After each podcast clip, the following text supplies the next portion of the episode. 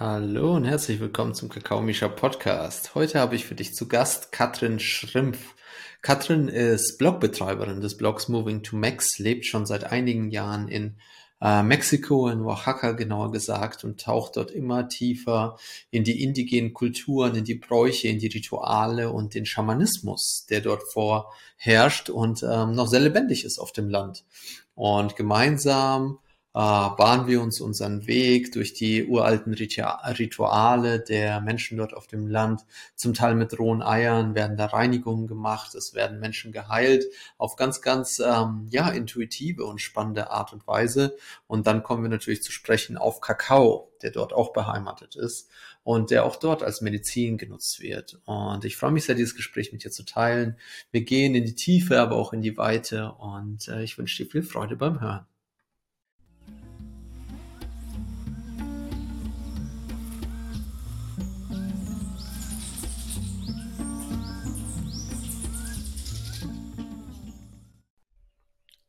Hallo und herzlich willkommen zum Kakaomischer Podcast. Katrin, wie schön, dass du da bist.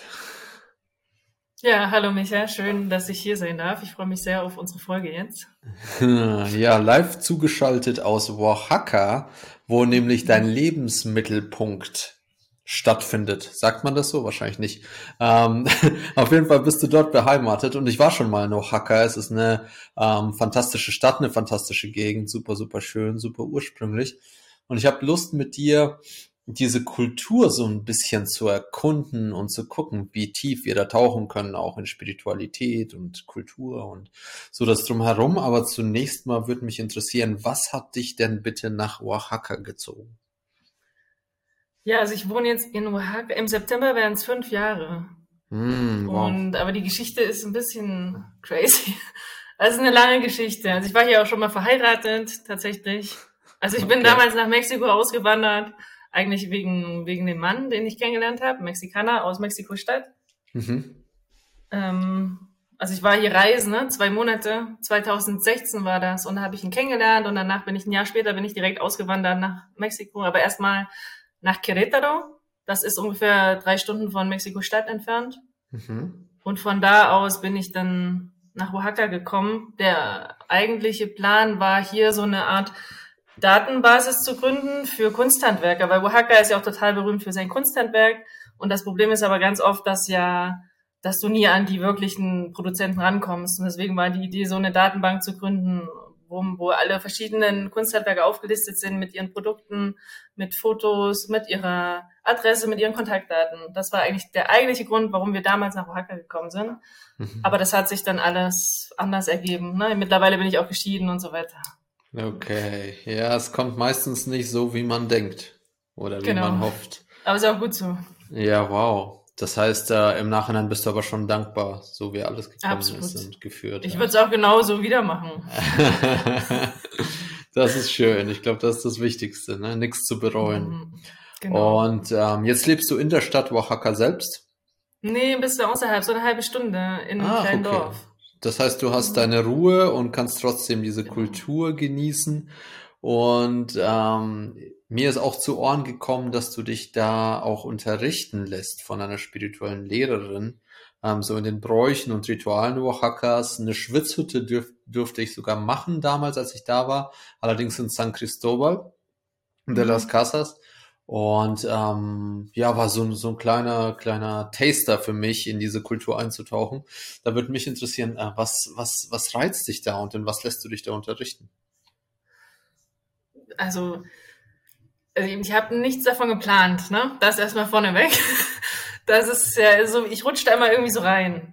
Ne? Und hm. damals war das tatsächlich so, als ich mich gerade getrennt habe und ich wusste überhaupt nicht, was ich machen sollte. Ich habe kein Spanisch gesprochen. Oh, wow. ich, unsere ganze, das, die ganze Arbeit, alles haben wir zusammen gemacht. Ne? Ich wusste nicht, wie ich meine Miete bezahlen soll. Ich wusste gar nichts. So, ich war halt total verloren. Und genau in dem Moment, wirklich eine Woche später, bin ich dann eben durch eine Bekannte hier, die Deutsche ist, die schon seit 20 Jahren hier lebt und auch so eine Reiseveranstalter hat durch die bin ich dann irgendwie an Lorena geraten. Das ist halt die Heilerin, mit der ich jetzt immer zusammenarbeite. Also wirklich genau im richtigen Moment, wie das Leben halt immer spielt. Ne? Mal genau mm. in den mhm. Momenten, wenn, wenn du halt quasi einen Engel brauchst, dann kommt halt auch einer. Und so war ja. das, dass ich eben Lorena kennengelernt habe. Da gibt's auch ein Video bei YouTube, wo sie mir so eine Limpia gibt. Ich weiß nicht, ob du von Limpias schon gehört hast. So energetische also, Reinigungsrituale ist auch ganz mhm. großer Teil hier in der Kultur. Mhm. Gehört, und ja. Und da fing halt alles an. Und so. Mhm. Mhm.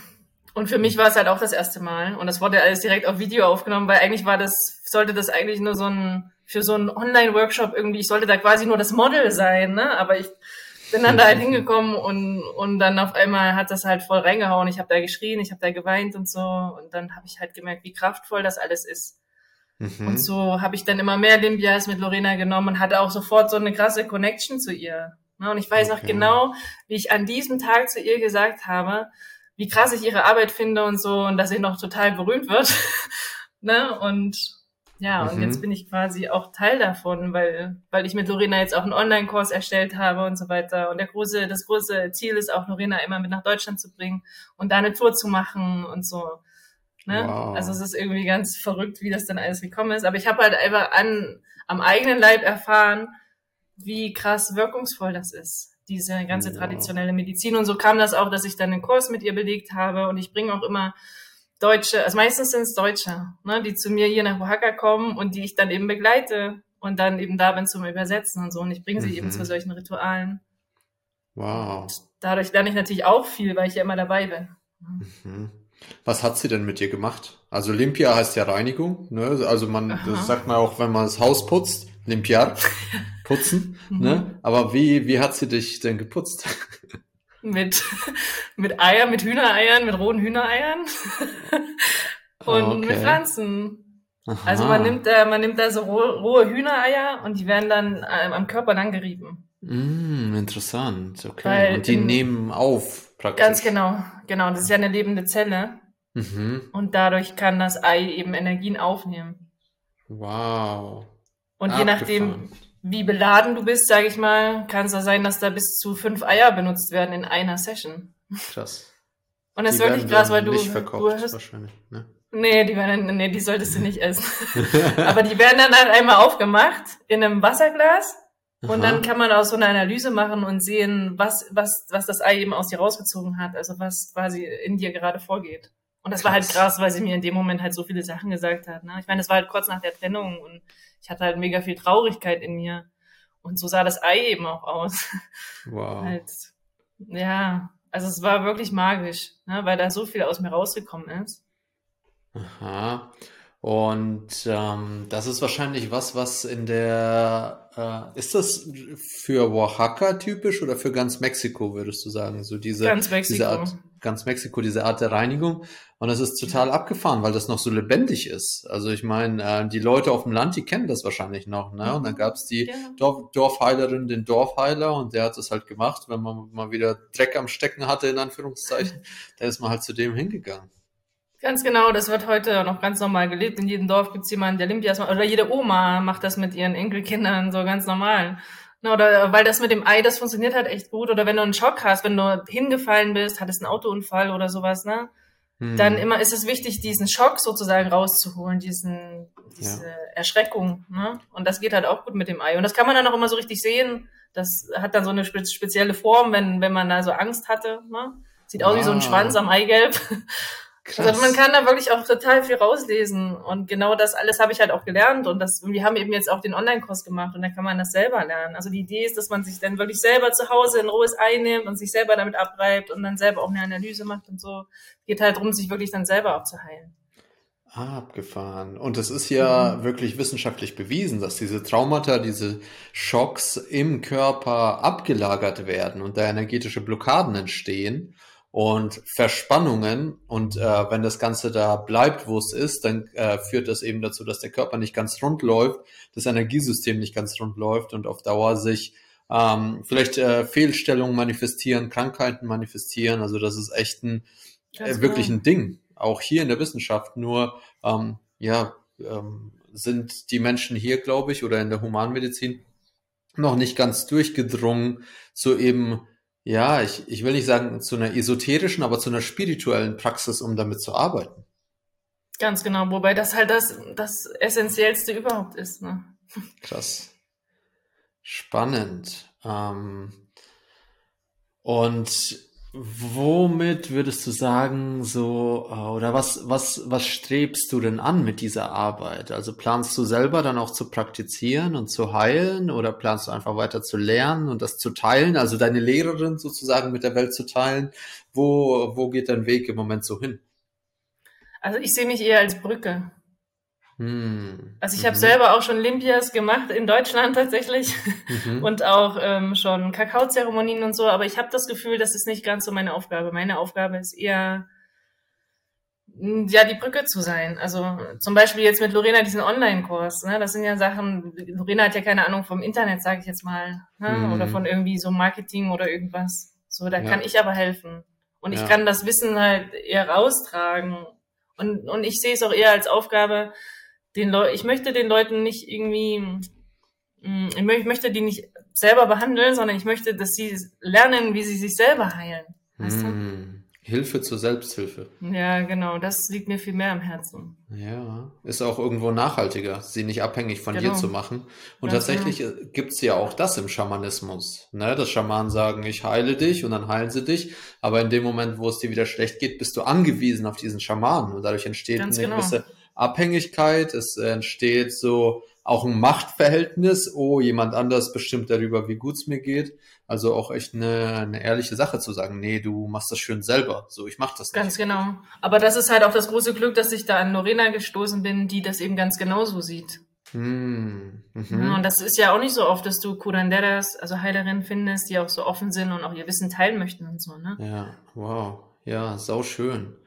Ähm, jetzt hast du auch schon Kakao angesprochen und Kakao ist ja auch nativ aus Oaxaca oder ist das schon sehr, sehr lange zumindest. Ähm, jetzt würde mich total interessieren, als ich dort war, bin ich nicht so richtig mit Kakao in Kontakt gekommen, außer dass ich ihn vielleicht mal auf dem Markt gesehen habe oder diese Molinillos, diese Rührstäbe auch auf dem mhm, Markt gesehen habe. Hast du mein, mein Ohrringe schon gesehen? Oh wow, du hast Molinillo-Ohrringe, das ist ja geil.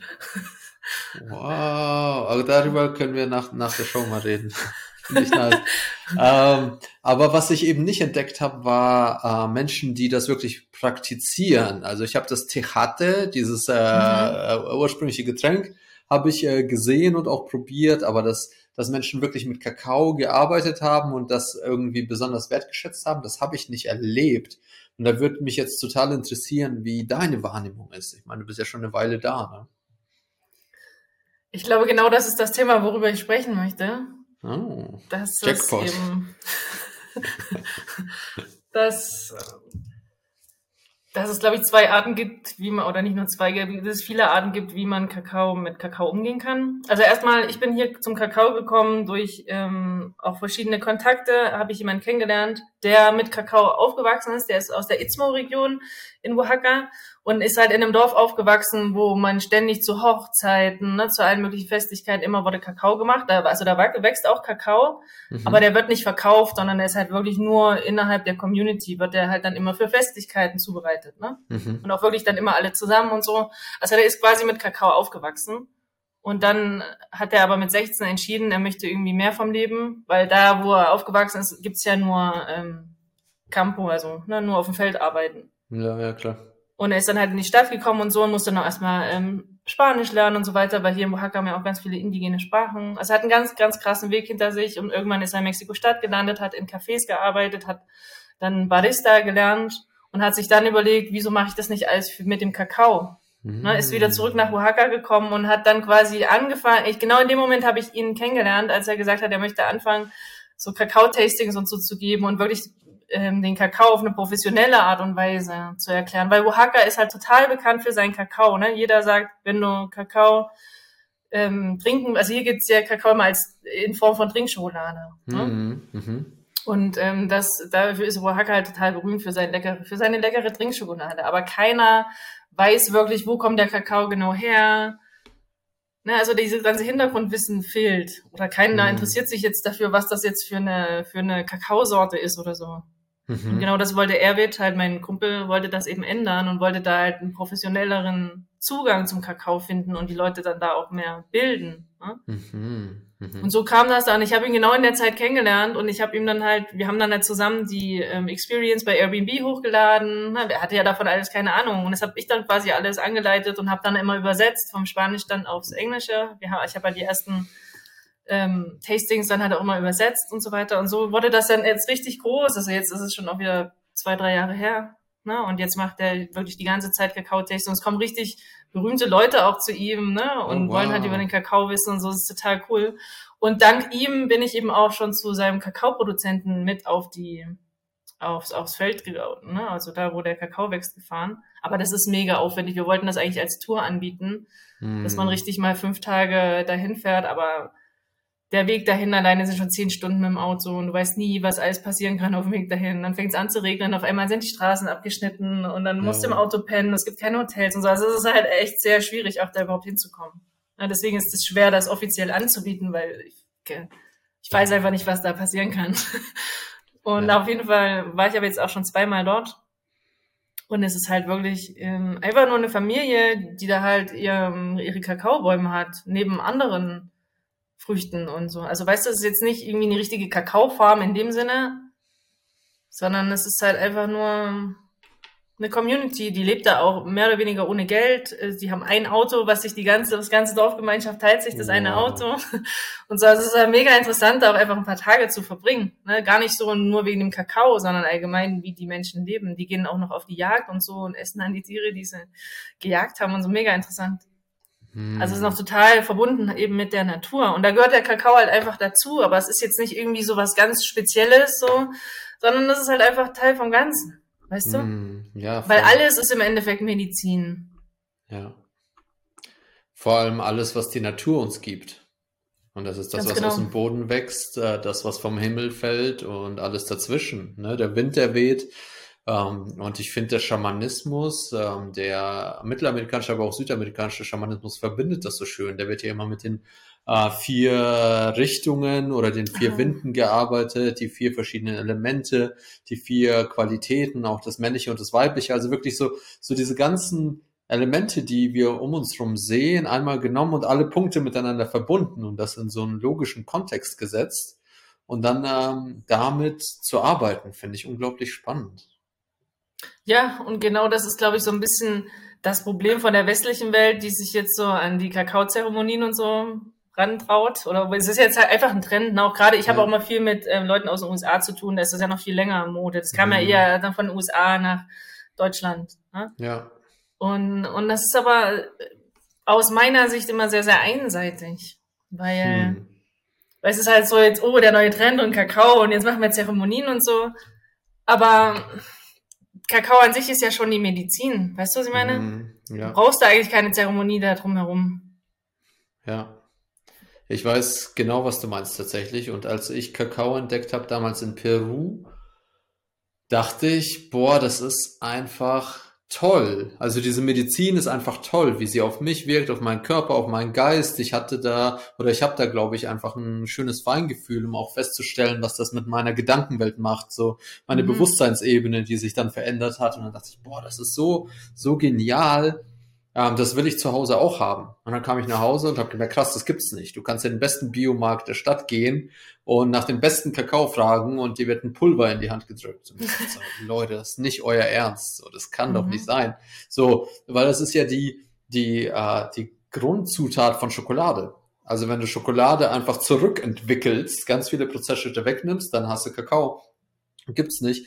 Und dann dachte ich, okay, dann muss ich das machen. Und ähm, so hat's mich dann nach Guatemala verschlagen. Und dann bin ich auch äh, immer aufmerksamer geworden auf diese Kakaozeremonie. Und dann dachte ich, okay, krass, Kakaozeremonie, ich will mit Kakao arbeiten, ich muss, ich muss rausfinden, wie die Maya ihre Kakaozeremonien feiern und wie, wie das so geht, wie, wie man so eine richtige Kakaozeremonie macht. Und dann bin ich da hingekommen und war bei den Maya und ähm, vor allem auch äh, nicht bei den, die, die haben sich jetzt auch ein bisschen angepasst. Die haben gemerkt, oh, okay, wir Westler, mhm. wir suchen diese Kakaozeremonie. Mhm. Dann sind die halt so, ja, okay, dann verbinden wir, äh, weben wir das mit ein. Ne, das sind ja so webende, webende Kulturen. Aber als ich da war 2018, da war das gar nicht so, also ich, ich habe das nicht gefunden bei den Maya. Und die Maya haben nee. gesagt, ja, ja, Kakao ist da und äh, traditionell gibt's den, den nimmt man dann für Rituale, legt den irgendwie auf den Altar oder ins Feuer oder ist, ist halt da. Ne, so ein bisschen wie vielleicht, äh, weiß ich nicht, so ein Sakrament, was man halt dazulegt. So wie das Feuer, was mit Blumen geschmückt wird und mit Kerzen und dann kommen halt noch ein paar Kakaobohnen dazu. Und ich war so, ja, aber wo, wo sind denn die Menschen, die im Kreis stehen und alle diese Tassen trinken und dann Händchen halten und, und ich war, ich war echt ein bisschen desillusioniert, weil ich dachte, scheiße, mhm. ich, bin, ich bin eigentlich hergekommen, das zu lernen. Und jetzt ist das aber gar nicht so ein Ding, wie ich dachte oder wie wir alle dachten. Und ähm, das hat mich letztendlich dazu geführt zu checken, okay, ähm, Kakao ist wichtig bei den Maya, habe, durfte ich dann für mich feststellen. Allerdings nicht so, wie er wichtig geworden ist bei uns, denn wir konsumieren ihn. Wir, stellen, wir setzen uns in einen Kreis und dann wird er getrunken und genossen und dann, äh, dann kosten wir diese Wirkung aus. Ne? Das ist schon so ein bisschen so ein Konsum, wie bei einer Weinverkostung zum Beispiel. Absolut. ist ja auch, kann man auch Weinzeremonie nennen. Und dann aber Absolut. zu merken, okay, die Maya sehen das nicht so. Und das ist gut, dass sie es so nicht sehen, weil das ist nicht ihre Kultur. Und gleichzeitig ist es enorm wichtig, dass wir das irgendwie für uns entdecken und für uns nutzen, weil ich glaube, dass es unserer Welt unglaublich viel geben kann. Und dann äh, hat mich das auch beruhigt, weil ich dachte, geil, jetzt kann ich meine Kakaozeremonien so machen, wie ich will. So, es gibt kein richtig und kein falsch. Das ist eh ein neuartiges Ding. Und dann habe ich angefangen mit so Traumreisen und Musik zu spielen und so. Und ähm, deswegen ist es, glaube ich, auch echt ein schönes, so, so ein bisschen neues Feld, wo sich jeder ausprobieren darf. Ne? Und jeder, der bei uns Kakao kauft, kann für sich selber entscheiden, wie eine Kakaozeremonie aussieht. Manche tanzen, manche sitzen, manche liegen. Das ist echt so, whatever you want. Ganz genau. Das war mir von vornherein auch bei dir so sympathisch, dass du das auf deiner Website uns auch immer so kommuniziert hast, dass es halt offen ist. Weil hm. es gibt keine Kakaozeremonie in dem Sinne. Also es gibt nichts irgendwie, was jetzt Jahrtausende zurückreicht oder so. Kakao ist halt einfach heilig, aber einfach, weil es Kakao ist. Hm. Weißt du, es ist halt ja. einfach heilig. Ja. Und Kakao ist eine intelligente Medizin. Deswegen, also als ich das erste Mal dann bei dem Erwit war und, und er dann mir die ganzen verschiedenen Kakaosorten da zum Testen gegeben hat, ich habe da ganz viel Kakao gegessen und getrunken. Ich musste heulen, so, ne, weil ich so krass. dankbar war. Ich dachte nur, krass, es macht sich hier gerade so eine neue Welt auf. Ne? Ich wusste gar nichts von Kakao. Auch ja. überhaupt nicht, ich kann ja nur ähm, industriell hergestellte Schokolade im Endeffekt. Es hat ja mit Kakao überhaupt nichts zu tun. So, ne? Ja. Und das war halt voll so ein Flash auch für mich, dass ich so gemerkt habe, krass, dass ich, ich spüre halt voll so eine Wärme und das hat auch ewig angehalten, über Stunden. Ich musste die ganze Zeit nur grinsen und es ist nicht weggegangen. Ja. ja und das war keine Zeremonie in dem Sinne, sondern ich habe einfach nur die Kakaobohnen gegessen. Ja, krass. Weißt du, weil das ist halt einfach eine intelligente Medizin, so sagt es auch immer meine Heilerin, dass die, die geht halt, der Kakao geht halt auch dorthin, wo er gebraucht wird. Deswegen, wenn ich Kakaozeremonien mache, oder wenn ich, ich weiß nicht, wie man es nennen soll, wenn ich einfach Leute zusammenbringe, die Kakao trinken, dann sage ich, fühlt rein, wo der Kakao hingeht. Ne? Je nachdem, an welchem Körperteil du das spürst, da will halt Heilung passieren. Ja. Weil das, der Kakao weiß das, der ist ja intelligent. Ja. Und, ähm, und ich glaube auch, also was ich hier unter Ritualen verstehe, was ich hier im Oaxaca gelernt habe, was Rituale wirklich sind, das sind eben diese Dankesgaben an die Götter. Das wird ja hier noch gemacht, ne? teilweise mm. in verschiedenen Gemeinden und so. Da, da werden auch noch Truthähne geopfert und so Sachen. Ja. Und da geht's halt darum, die Verbindung mit, dem, mit, den, mit den Göttern, mit unseren Vorfahren, mit unseren Ahnen. Und ich glaube, das ist auch so ein bisschen das das, ähm, also nicht Problem, aber der Unterschied zwischen den modernen Kakaozeremonien in der westlichen Gesellschaft, dass die eher nur die Menschen, also uns jetzt als Menschen mit einem, dass wir machen das quasi nur für uns als Menschen und das ist halt ein bisschen kotz gedacht. Weil eigentlich, ja. weißt du, wir machen ja. das quasi halt nur so zur Bespaßung in unserer human world irgendwie. Aber eigentlich ja. hat Kakao viel mehr was mit der Verbindung der ganzen Vorfahren zu tun. Ich meine, wie viel Wissen in so einer Kakaobohne steckt, das ganze Wissen, wie das angebaut wird, wie das zubereitet wird. Für mich ist das immer so, oder da, da habe ich manchmal das Gefühl, mir explodiert der Kopf, weil ich das gar nicht greifen kann. Weißt du, wer hatte denn die Idee, überhaupt so eine Kakaobohne dann zu rösten und dann da irgendwie ein Getränk draus zu machen und so? Das ist für mich unglaublich. Ja, absolut. Ja, das ist halt eher das, ich sehe eher das, was in dem Kakao drin steckt. Diese ganze, dieses ganze Wissen, diese, wie viele Menschen der Kakao halt auch schon geheilt hat. Ne? Ja, auf so sanfte Art und Weise meist. Ne? Genau. Ne? Also wirklich und auch äh, mit, mit dem Geschmack, den er mitbringt. Und ich finde es äh, super schön, dass du sagst, ja, Kakao ist halt einfach Kakao, ist Medizin und die Medizin weiß, was sie tut. Und ähm, ich war oder bin zum Teil auch noch halt in diesem Modus von, okay, wir machen jetzt ein Ritual, das heißt, es wir müssen beten und es muss irgendwie mhm. besonders sein und keiner darf sprechen und keine Ahnung, also so, so dieses, diese Regeln. Und irgendwie habe ich auch das Gefühl, die, die, unsere moderne Welt, die hat ja alle ihre Rituale verloren irgendwie. Was ist denn heute noch Ritual? Kaffee und Ganz Kippe genau. am Morgen. So, oder an der Bushaltestelle ins Smartphone gucken. Nee, ist, ist es nicht. Ist kein Ritual. Sorry, es ist, es ist ein notwendiges Übel, was uns irgendwie hilft, durch den Tag zu kommen, so ungefähr. Und irgendwie habe ich das Gefühl, viele Leute versuchen gerade wieder Rituale für sich zu entdecken und denken dann so ein bisschen, oh, jetzt muss ich aber das machen und jetzt muss ich mich aber so auf mein Sitzkissen mhm. setzen und jetzt muss aber die Wirbelsäule ganz gerade sein, sonst kann die Kundalini da nicht durchgehen und kann, also so ganz, ganz viel einfach so äh, mich an irgendwas anderem messen, wie es wohl richtig sein mhm. sollte, weswegen ich auch damals nach Guatemala gegangen bin, weil ich wollte wissen, wie man es richtig macht. Und ähm, jetzt versuche ich genau das Gegenteil zu vermitteln und zu sagen, hey, ich habe keine Ahnung, wie man es richtig macht. Nee, ich habe keine Ahnung, wie man es für dich richtig macht. Ich weiß vielleicht so ein bisschen, wie es für mich am besten geht, aber ich habe keine Ahnung, wie es für dich am besten ist oder sogar für deine Eltern oder was weiß ich. Und es ist so schön, Kakao, merke ich, zu nutzen als so diese Basis, um Leuten zu zeigen, du darfst entscheiden. It's up to you. Mhm. So, äh, am Anfang haben mich die Leute gefragt, weil es gab ja diesen Rohkakao-Trend und man soll ihn nicht höher als 42 Grad Celsius oder 45 Grad Celsius erhitzen. Dann habe ich Nachrichten bekommen, hey Misha, wenn ich den nur auf 45 Grad Celsius erhitze, dann dauert das sechs Stunden, bis der schmilzt und zu einem Getränk wird. Und wie warm soll ich ihn denn machen? Und ich, ich musste echt lachen. Und irgendwann habe ich dann gesagt, ja, wie, wie warm willst du ihn denn trinken? Mhm. Also wie, wie warm willst du deinen Kakao trinken? Also wir rösten ihn eh, der wurde schon mal erhitzt. Mach ihn so heiß, wie du willst. Und jetzt war ich neulich in äh, Peru bei ein paar Kakaobauern von uns. Und da war ich bei, bei auch einer super netten alten Dame und mit der haben wir zusammen Kakao zubereitet. Und die hat so eine Handvoll äh, so gemahlener, grob gemahlener Kakaobohnen genommen, in den Topf geworfen und dann so ein Schluck Wasser dazu, ähm, Gasflamme voll aufgedreht und dann bestimmt so eine Viertelstunde hat die den da richtig durchgeröstet. Und ich stand so daneben, hab mir den Kopf gekratzt, hab so gesagt, oh, bei uns macht man das aber ganz anders. Und die so, nee, nee, je länger, desto besser, je länger, desto besser. Und das, ich, ich finde das so schön zu sehen, dass es einfach kein richtig und falsch gibt und so. Und, und manches ist vielleicht angenehmer oder fühlt sich besser an, anderes ist vielleicht ein bisschen komisch, aber letztendlich ist, ist gut, was dir gefällt. Ganz genau. Und das ist ganz, ganz wichtig, das nochmal zu betonen, weil wie gesagt, der Kakao ist ja schon intelligent, deswegen ist es scheißegal, was du mit dem Kakao machst im Endeffekt, weißt du? Ja. Oder auch welche Sorte oder so, das höre ich auch immer, ne? Leute fragen mich ja auch, ähm, was ist jetzt der zeremonielle Kakao und sowas. Aber da sehe ich auch ein bisschen so ein Problem drin, wenn du den Kakao nämlich so betitelst mit so ähm, Branding, so das ist jetzt zeremonieller Kakao, dann ist halt erstmal die Frage, was soll das sein?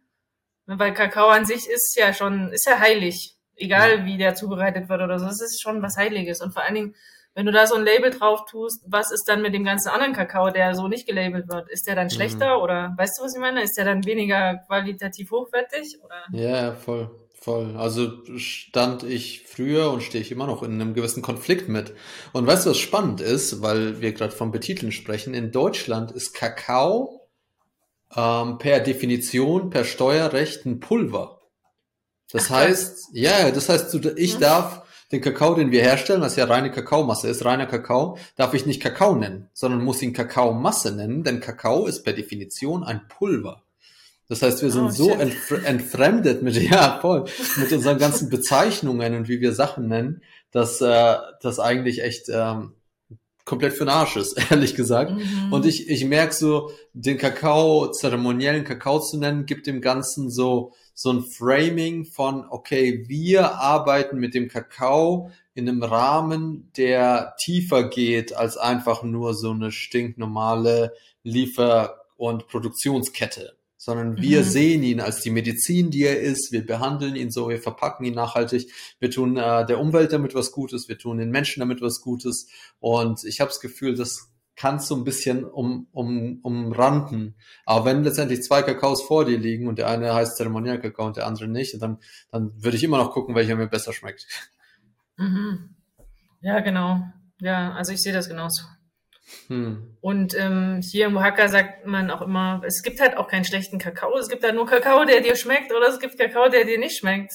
Ja? Aber es ja. gibt ja nicht gut oder schlecht. Oder weil viele sagen, aber die eine ähm, Sorte ist zum Beispiel teurer, ne? Criollo ist ja so das teuerste, was man so kriegen kann. Und dann, und viele sagen auch, dass das am besten schmeckt, aber Weiß gar ja, nicht. das ist halt dein Geschmack. Also ich meine, das kann man so halt nicht sagen. Oder das, oder viele sagen halt für, für zeremoniellen Kakao nur Criollo verwenden und so. Aber ich glaube, es geht viel mehr drum, wie du schon gesagt hast, wie ist der ganze Prozess so, ne? Wie geht's den Farmern, den Leuten, die wirklich den Kakao abbauen, haben die Spaß da, daran, wissen die, sind die stolz auf ihre Arbeit, werden die ja. ordentlich, ähm, ja. haben die einen ordentlichen Lohn und so. Ich glaube, das ist halt viel, viel wichtiger als die Sorte jetzt zum Beispiel. Ne? Ja, Sondern voll. alles. Deshalb muss man viel, viel breiter sehen. Ja, und zum Beispiel die äh, Organisation, mit der wir zusammenarbeiten, die ähm, die Infrastruktur herstellt von den Bauern bis nach Europa und so dieses, also das ganze Verschiffen und so übernimmt und auch die Klimapositivität feststellt und sich darum kümmert, dass der Regenwald geschützt wird, die ähm, äh, unterscheiden schon lange nicht mehr nach Criollo und Trinitario und Forastero, mhm. weil das total veraltete Sichtweisen sind von verschiedenen Genetiken. Also Criollo ist eigentlich, heißt ja der Kakao von hier. Und aber dadurch, dass ja der Kakao eine super weite Reise durch Mittel- und Südamerika zurückgelegt hat, ist der Kakao von hier bei dem Bauern ein Kakao und bei dem Bauern hier ein anderer Kakao. Und ähm, deswegen ist also es ist irgendwie, wir, wir wollen immer Sachen in eine Schublade stecken. Ganz weißt genau. du, ich meine? Wir wollen sagen, mhm. das ist gut und das mhm. ist nicht so mhm. gut und das ist schlecht. So. Und das ist totaler Quatsch, wie du sagst. Und mhm. ähm, deswegen freut es mich auch, mit Leuten zusammenzuarbeiten, die sagen, nee, es sind einfach verschiedene Kakaosorten und wir spezialisieren uns halt auf welche, die nicht zu bitter sind und nicht zu sauer sind weil das mhm. ist für die meisten Menschen einfach ein bisschen, bisschen herb, aber manche mögen genau diese Säure, weil sie sagen, oh, das ist so fruchtig und das schmeckt wie Himbeere oder so. Genau. Und ähm, deswegen bin ich da auch mittlerweile so, dass ich einfach den Kakao nach meinem Geschmack auswähle. Ich probiere ein paar Bohnen und denke mir, okay, der schmeckt mir, den nehmen wir jetzt ins Sortiment. Und so ja, sehr schön, sehr schön. Und vor allem das Problem, was ich ja auch gesehen habe, als ich auf diesem, bei den Kakaobauern wirklich war, das ist ja ganz schwierig, die Sorten auch reinzuhalten, weil die wachsen ja ganz normal in der Natur. Das heißt, du hast da vielleicht verschiedene Sorten, aber dann kommen halt die ähm, Fledermäuse ne, oder die ähm, Kolibris, die, das dann alles, die kleinen Mücken, die das alles bestäuben und dann wird das halt eine Mischung. Also ich meine, das ist halt total schwierig. Du musst ja dann voll in den natürlichen Prozess eingreifen, um diese Sorten so reinzuhalten. Das ist ja dann auch nicht wirklich äh, nachhaltig oder sinnvoll. Ja, ja, also es ist echt äh, ein, ein schwieriges Spiel, das so zu spielen. Und ich meine, die Organisation, mit der ich arbeite, das sind, sind halt einfach Freaks. Ne, und wie Freaks auf jedem Gebiet, die, die spezialisieren sich dann da rein. Und zum Beispiel der Kakao, den wir aus Ecuador hatten, da war es auch so. Wir sind, ich glaube, sechs Stunden mit dem Auto gefahren dann sind wir durch den Dschungel nochmal, ich glaube, drei Stunden. Und dann sind wir mit dem Boot nochmal drei oder vier Stunden. Mhm. Und dann waren wir in einem Teil des Dschungels, wo sicher gegangen werden konnte, dass sich dieser Kakao nicht mit irgendeinem anderen Kakao gemischt hat.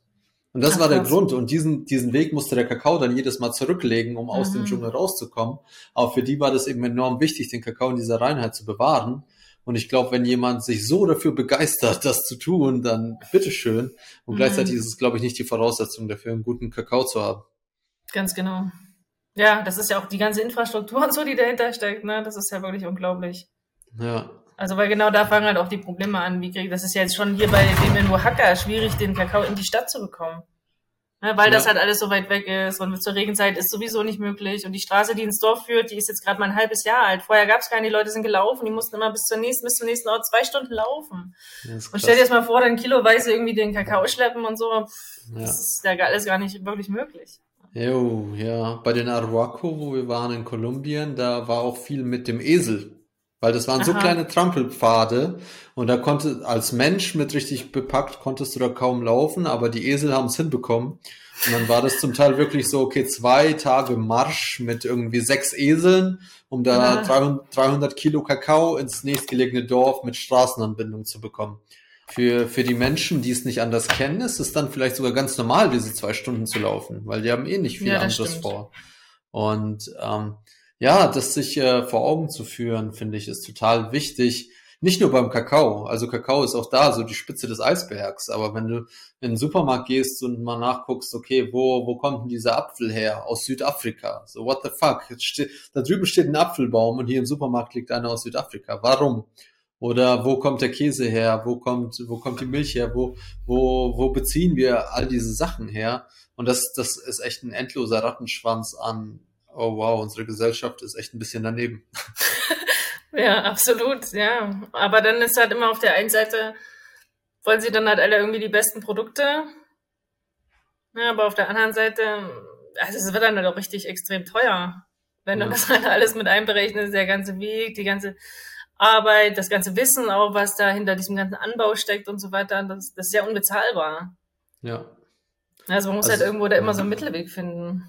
Voll. Also ich habe äh, mich gerade mit einem Freund unterhalten und der hat gemeint, ja, ich hätte ich hätte schon richtig Bock auf dieses eingeborenen Stammesleben, aber ich will trotzdem mit meiner Drohne rumfliegen, Smartphone haben und Pizza bestellen. Und ja, dann dachte genau. ich so, das ist äh, ambitioniert. Also vielleicht geht das, ne? Vielleicht gibt es einen nachhaltigen Weg, das miteinander zu vereinen. Ähm, mhm. Und vielleicht auch nicht. Ja, ich kann mich noch erinnern, als das hier mit Corona und so alles losging. Ne? Ich habe ja auch einen Blog und dann haben mich ganz viele Nachrichten erreicht von so Leuten, die eben äh, weg wollten aus Deutschland, ne? Gerade eben auch ja. in den Impfungen und so die ganze Diskussion. Und da kam wohl in den Medien in Deutschland, dass die Indigenen hier im Oaxaca, dass die gegen die Impfung sind. Alright. Und dann habe ich ganz viele Nachrichten bekommen von Leuten, die gesagt haben, oh, ich möchte so gerne mit den Indigenen zusammenleben. Weil die sind ja gegen die Impfung und so, ne? Wow. Und dann dachte ich mir, ich glaube nicht, dass du das so einfach kannst. das ist ein ganz anderes Leben, so, ne? Das ist jetzt nicht, das ist kein einfaches Leben, in so einem Stamm da zu wohnen, abgeschieden. Es gibt kein Internet, es gibt kein Handysignal. Das war ja auch, als ich damals nach Oaxaca gekommen bin, um diese Datenbank zu kreieren. Im Endeffekt daran ist es auch gescheitert. Das halt so viele Orte, die sind nur zwei, drei Stunden weg von Oaxaca Stadt, aber es gibt keinen Internetempfang. Es gibt noch nicht mal Handyempfang. Das heißt, du kannst die Leute noch nicht mal erreichen. Ne? Also ja. wie soll das funktionieren? Wie sollen die auch ihre Ware dann in die Stadt bringen und so? Das ist total kompliziert. Das ist eine ganz andere Infrastruktur und so, ne? Aber es ja. gibt tatsächlich hier in Oaxaca auch noch Dörfer, die, die leben ohne Geld. Das geht. Ne? Das Krass. ist schon beeindruckend. Ja, weil ich meine, die Natur hat ja alles. Du hast ja hier ja. genug zu essen. Das ganze Jahr lang ist Ernte, das ganze Jahr lang ist es warm. Du hast ja alles. Klamotten kannst du selber herstellen. Also hier wird ja alles noch mit der Hand gemacht. Wow. Ja, ja. Ich war jetzt vor circa einem Monat bei einem eingeborenen Stamm in Brasilien und halt auch tiefster Dschungel, also wirklich so ein Ausläufer vom Amazonas und das letzte, äh, die letzte bewohnte Siedlung vor endlosem Regenwald so. Und da waren, also dadurch, dass das eben so weit weg ist und die Menschen gar nicht daran denken, in die nächste Stadt zu fahren oder irgendwas irgendwo zu kaufen, sind sie äh, nicht mal gezwungen, sondern es ist offensichtlich, dass sie miteinander ihr Leben kreieren müssen. Und zwar alles. Genau. Von ihrer genau. Kleidung bis äh, zu ihren Ritualen, bis zu ihrer Sicherheit. Also es sind wirklich nur sie. Und dann entsteht auch ein ganz anderes Lebensgefühl für sie. Also, und das ist so spannend, weil die Menschen dort haben sich so sicher gefühlt. Weil äh, sie, dadurch, dass sie in ihrem Stamm waren und jeder in ihrem Stamm ihnen freundlich gesonnen war und alle zusammenhalten durften, mussten, um zu überleben, war klar, sie sind sicher, weil sie beschützen einander. Und das ist sowas, das, das kennen wir hier gar nicht mehr. Ja, das hattest du auch so schön in deinem Live gesagt, deswegen hatte ich dir auch geschrieben, ah. dass, ähm, dass das Schöne ist halt, dass alle so zusammen sind und es gibt halt, also das sehe ich halt hier auch so, das ist halt so Teil der Kultur. Manchmal auf der Straße siehst du, wie einer den anderen übelst anschreit ne, und da seine ganze Wut rauslässt. Und am nächsten Tag ist halt wie als wäre nichts gewesen und alle sitzen wieder zusammen und essen zusammen. So, und ja. das finde ich, das ist so, so wichtig, weil ich gerade auch jetzt in der heutigen Zeit immer diese ganze Diskussion über toxische Menschen und so, das ist gefährlich, weißt du, weil wir quasi so die Sachen, die, wir, die uns nicht gefallen, wollen wir einfach so wegstoßen, aber so geht's nicht. Das ist ja alles Teil. Wir sind ja alles. Wir, die Person, die du nicht magst, bist du auch. So, weißt du, was ich meine? Ja, ja voll. Das ist ein großes Problem. Ja, die Person, die du nicht magst, die zeigt dir etwas in dir, was du an dir selber nicht magst, letztendlich, genau. was du, was du nicht akzeptieren kannst. Und das ist so spannend, weil in unserer Gesellschaft wir, ich meine, wir verstoßen alles, was irgendwie nicht in unser, unser kleines Raster passt. Das sind die Menschen hohen Alters, das sind die Menschen mit Behinderung, das sind die Menschen, die anders denken. Also kurzzeitig waren es sogar die ungeimpften Menschen, ne, die dann meinten, sie müssen zu äh, mexikanischen Eingeborenen stemmen. Also es, wir sind da echt rigoros im Ausschließen. Und es ist so traurig, weil die Menschen, die dann übrig sind und in dieser sterilen Umgebung leben, die haben da nicht mal wirklich Freude dran. Es ist dann so, ja, bin, bin ich halt. genau. Hier. Und genau. mach halt das, was ich schon immer gemacht habe. So. Und ich, äh, ich war jetzt letztes Wochenende in Berlin bei äh, Freunden untergekommen, auch in, in einem Haus, das besteht nur aus WGs, ne? Menschen, die zusammenleben, so Alter, weiß nicht, Mitte 20 bis äh, Ende 30 und da hat ähm, äh, eine Freundin, die eben da auch wohnt, geteilt, dass die, obwohl das alles WGs sind und Menschen im gleichen Alter, dass da überhaupt kein Austausch stattfindet, weil jeder so mit sich selbst beschäftigt ist. Und deswegen ist es so. Genau, und ich finde das so spannend, weil ich für mich merke, dass ich viel weniger mit mir selbst beschäftigt bin, wenn ich in der Gemeinschaft bin. Wenn ich das Gefühl habe, ich bin nicht alleine dann, dann muss ich auch nicht die ganze Zeit an mir selber irgendwie rumpopeln und gucken, was dann mit mir nicht stimmt, sondern ich kann, ich kann in der Gemeinschaft gucken, wo mein Platz ist, wie ich helfen kann, wo ich, äh, wo ich mich einbringen kann. Und das ist eine viel schönere Art zu sein, merke ich. Ganz genau. Ich glaube, das ist halt, es geht halt viel mehr darum, wie kannst du für die Gemeinschaft dienen und nicht die ganze Zeit, das ist immer diese Selbstoptimierung und so, das geht halt nur um dich, das ist halt irgendwie auch so wertlos im Endeffekt. Also, ist halt ganz viel verschwendete Energie. Ne? Wofür ja. denn eigentlich? Aber ich war jetzt erst letzte Woche, war ich eine Woche in so einem, auch in so einem Dorf, in so einem Projekt, ähm, mhm. wo ein ähm, Bekannter von mir, der, der baut da ähm, so Wassertanks und Toilettenhäuschen, so Trockentoiletten. Mhm. Mhm. Und das ist halt, das, also weil da gibt's halt Wasserknappheit. Also die Menschen wissen da nicht so richtig, wenn es jetzt nicht genug regnet und sowas, also die Wasserqualität ist halt einfach schlecht, weil ja. es gibt ja nicht das ganze Jahr lang, regnet es ja nicht. Ne? Wir haben ja immer hier nur so Jahreszeiten, wo es regnet und den Rest des Jahres ist halt schwierig, wo kommt das Wasser her? Und deswegen baut er da halt Wassertanks und so. Und das ist halt so krass, weil er die ganze Woche da, wir haben die ganze Zeit gearbeitet und es also ich habe da mit Leuten gegessen, die saßen neben mir und haben mir erzählt, dass es ihnen Spaß macht, quasi Hunde aufzuhängen, wenn die, wenn die sich daneben benehmen. Ne? Oh, wow. Wenn so, wenn die aggressiv sind und irgendwas machen, dann wird wird halt einfach aufgehangen am Baum. Und ja. ich so, oh Gott, scheiße. Ne? Aber es gehört halt einfach dazu. Ja. Weißt du, was ich meine? Aber ich war am Ende ja. irgendwie total stolz auf mich, dass ich halt da keine Reaktion gezeigt habe. Ich kann das halt akzeptieren. Es gibt halt Leute, die sehen das so die machen das so, okay, ich meine, ich würde es jetzt nicht machen. Ich denke, man kann den Hund erziehen. Ja. Aber ich kann es auch verstehen, dass man es anders sieht. Ja. Weißt du, und das ist halt, darum geht's, glaube ich. Jeder lebt halt sein, lebt halt irgendwie auf eine verschiedene Art und Weise und, und aber wir haben da halt in dieser Community einfach diese Tanks gebaut, weißt du, und auch wirklich auch die Einheimischen zusammen. Also alle haben halt da einfach nur den ganzen Tag gearbeitet und das war für mich so erholsam, so irgendwie, weil ich halt auch gar nicht ans Internet gedacht habe, an irgendwelche Stories zu posten, an irgendwie einen Charakter im Internet zu kreieren oder weißt du, das war halt alles so egal. Da gab es auch gar kein Internet. Ja, so. Okay. Und aber man hat halt so viel geschafft mit seinen Händen und es ging einfach nur darum, diese Lebensqualität da für die Leute zu verbessern. Aber es ging vor allem darum, dass die selber lernen, wie sie eben so einen Tank für sich selber lernen, äh, bauen können.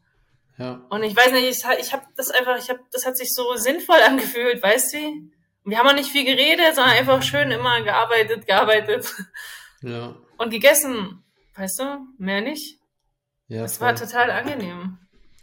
Ja, und das ist, glaube ich, so eine gewisse Sinnhaftigkeit, die auch kommt, wenn du wirklich arbeitest. Also nicht nur mit deinem Kopf und mit dem Computer, sondern wenn du wirklich deine Hände schmutzig machst, dich bewegst und dein ganzes System letztendlich ähm, so, so Impulse kriegt und müde wird und dass du am Ende des Tages genau. dir denkst, boah, krass, ich habe echt was geschafft, ich spüre es und habe nicht nur Kopfschmerzen und irgendwie, keine Ahnung, äh, bin total gereizt, sondern mein ganzer Körper gibt mir so das Signal, okay, krass, ich habe was geschafft. Und habe auch genau. noch was Gutes glaube, das, damit gemacht, ja. Ich glaube, das wird halt oft vergessen irgendwie in der westlichen Welt so allgemein. Ich meine, es ist halt aber einfach weil es eben Büroarbeit gibt und das ist halt alles total unnatürlich. Ja, und, hm. und wie viele stellen Produkte her, die man nicht anfassen kann. Weißt du, was ich meine? Da fehlt halt ja, auch so ein voll. bisschen irgendwie so der Bezug dazu. Ich habe damals auch in einem Statistikunternehmen gearbeitet, sechs Jahre lang. Und genau das war immer das Problem. Ich habe die ganze Zeit da irgendwas am Computer gemacht und habe Grafiken gestaltet und sowas. Aber irgendwie dachte ich mir, ich kann es halt nicht anfassen. Ich weiß gar nicht, was das für einen Wert hat, meine Arbeit. Ja, klar. Weißt Pixel. Du? Pixel. Ja. Ähm, Katrin, du, du betreibst ja einen Blog, auch schon mhm. seit einigen Jahren. Mhm. Und da würde mich voll interessieren, so wie, wie hat sich der Charakter deines Blogs verändert, so über die Jahre? Weil ich meine, du hast ja wahrscheinlich eine ganz schöne Transformation hingelegt, wie ich das höre. Und wie, wie spiegelt sich das dann in deinem Blog und in dem, was du übers Internet mit den Menschen teilst, wieder? Also ich glaube vor allen Dingen, was ich jetzt gerade sehe, ist, dass ich keine Tipps mehr geben will. Genau das, was du auch mit dem Kakao, mit der Kakaozeremonie gesagt hast. Ne? Zum Beispiel, ja. früher habe ich mal so Packlisten und was man halt so als Reiseblogger quasi so veröffentlicht. Ja, ne? Oder irgendwie diese Tipps, das sollst du machen und dann passiert dir das und das nicht und so. Und das, das kann ich halt überhaupt nicht mehr vertreten. Weil ja. ich möchte immer nur sagen, mach's einfach. mach's einfach und mach deine eigenen Erfahrungen Ne? Oder zum Beispiel Thema, wie sicher ist Mexiko, ist ja mal dieses Thema. Ja, das kommt halt ganz auf dich drauf an, wie du das empfindest, ne? in welche Situation du dich begibst. Da kann man ja jetzt nicht allgemein irgendwie eine Aussage dazu. Allgemein, ich bin völlig weg von eigenen Aussagen. Ich glaube, ich möchte einfach nur noch meine eigene Erfahrung teilen und Geschichten teilen von Menschen, die ich halt hier kennenlerne, aber ohne eine Bewertung, weißt du, ich möchte nichts mehr bewerten. Mm. Es ist halt einfach, wie es ist. Also es ist jetzt weder gut oder schlecht. Es ist meine, meine ähm, Heilerin sagt immer, Dodo ist perfekt. Ne? Also alles mm. ist perfekt. Immer alles ja. ist perfekt. Und das kannst du auf alles anwenden. Du kannst jetzt auch zum Beispiel, es kann so weit gehen, dass du sagen kannst, ist, was ist ich, Umweltkatastrophe ähm, und so, das ist halt alles immer perfekt, so wie es ist. Genau so muss es sein. Ja. Warum sollten das wir da eingreifen? Weißt du, warum sollten wir da eingreifen? Ja. Radikale Akzeptanz hat genau. ein Freund von mir gesagt. Also wirklich radikal akzeptieren, dass was ist. Und wenn es stinkt oder wenn es wehtut, dann soll es jetzt genauso sein. Und gestern ähm, haben wir unsere Hündin gesucht, die ist im Wald weggelaufen. Und oh. irgendwas, die, ja, total ätzend. Vor allem, wir kamen gerade von äh, einem Wochenendtrip in Berlin wieder und dann ist die Hündin weg. Und dann laufen wir da durch den Wald und ich, irgendwas in mir hat mir gesagt, okay, genau so soll es sein. Genau, genau, aus irgendeinem Grund muss sie jetzt da irgendwo im Wald sein. Ähm, nachts haben wir sie dann wieder gefunden, 11 Uhr, 11 Uhr nachts, Krass. nach ein bisschen suchen, also war alles gut. Und dann dachte ich mir, ja geil, also genau sollte es sein. Und das freut mich dann so, das schon in diesem Moment annehmen zu können und nicht erst voll an die Decke zu gehen und dann mich irgendwann zu beruhigen, sondern von Anfang an zu sagen, okay, todo es perfecto. Und Ganz bei, genau. bei meiner ersten äh, Schwitzhütte da in San Cristobal, ähm, der, der die geleitet hat, der hat auch immer äh, äh, eine Wendung gesagt, nämlich perfecto mundo. Egal was passiert ist, so perfekte Welt, perfekte mhm. Welt, so ja, noch heißer, perfekte Welt. Und mhm. das, das ist mir auch total kleben geblieben. So, dass dieser Mensch scheinbar das so sehr verkörpert, dass egal was passiert, äh, er darin die Spiegelung einer perfekten Welt sieht. Nämlich in allem, dadurch, dass es ist, ist es perfekt. So schön, so schön, dass geklappt hat. Ähm, bevor wir das Ganze hier zum Ende bringen, gibt es noch irgendwas, was du so mit der Kakao-Community und den Hörerinnen und Hörern ähm, hier teilen möchtest? Ja, also ich würde einfach nochmal wiederholen, was du auch schon gesagt hast, dass, es, dass ich jeden dazu auch ermutige, einfach Kakao zu trinken. Und Kakao ist schon die Medizin. Das heißt, du kannst auch nichts falsch machen. Du musst nicht wissen, wie man den genau zubereitet, mit welchen Gewürzen, die man noch würzt, ne? oder wie man jetzt genau dann diese Zeremonie macht, ob man da tanzt, ob man da schreibt, das ist egal. Es geht halt darum, dass du dich mit dir selber verbindest. Weil genau das fehlt halt oft, ne? dieses Bewusstsein, dieses, diese bewussten Momente schaffen. Wow, wow, so schön, so wahr. Und ja, dafür stehen wir jeden Tag auf. Katrin, also vielen, vielen Dank für deine Arbeit und ähm, vielen Dank für diese Verbindung. Und natürlich ähm, erwähnen wir all dein Wirken und dein Sein in den Show Notes. Und ich freue mich auf alles, was noch kommt. Und wer weiß, vielleicht sehen wir uns in Oaxaca oder in Deutschland. Ja, das wäre schön. Würde ich mich freuen. Vielen Dank, Dank an dich für die Einladung. So gerne. Danke an alle fürs Zuhören. Ciao. Tschüss.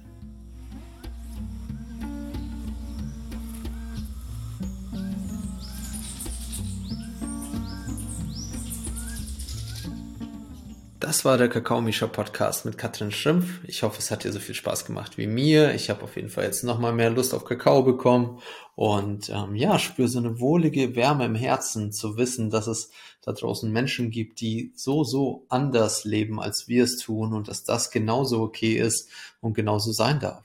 Und mit dieser äh, wohligen Wärme möchte ich dich jetzt verlassen. Ich danke dir fürs Zuhören und freue mich, wenn du wieder einschaltest. Dein Misha.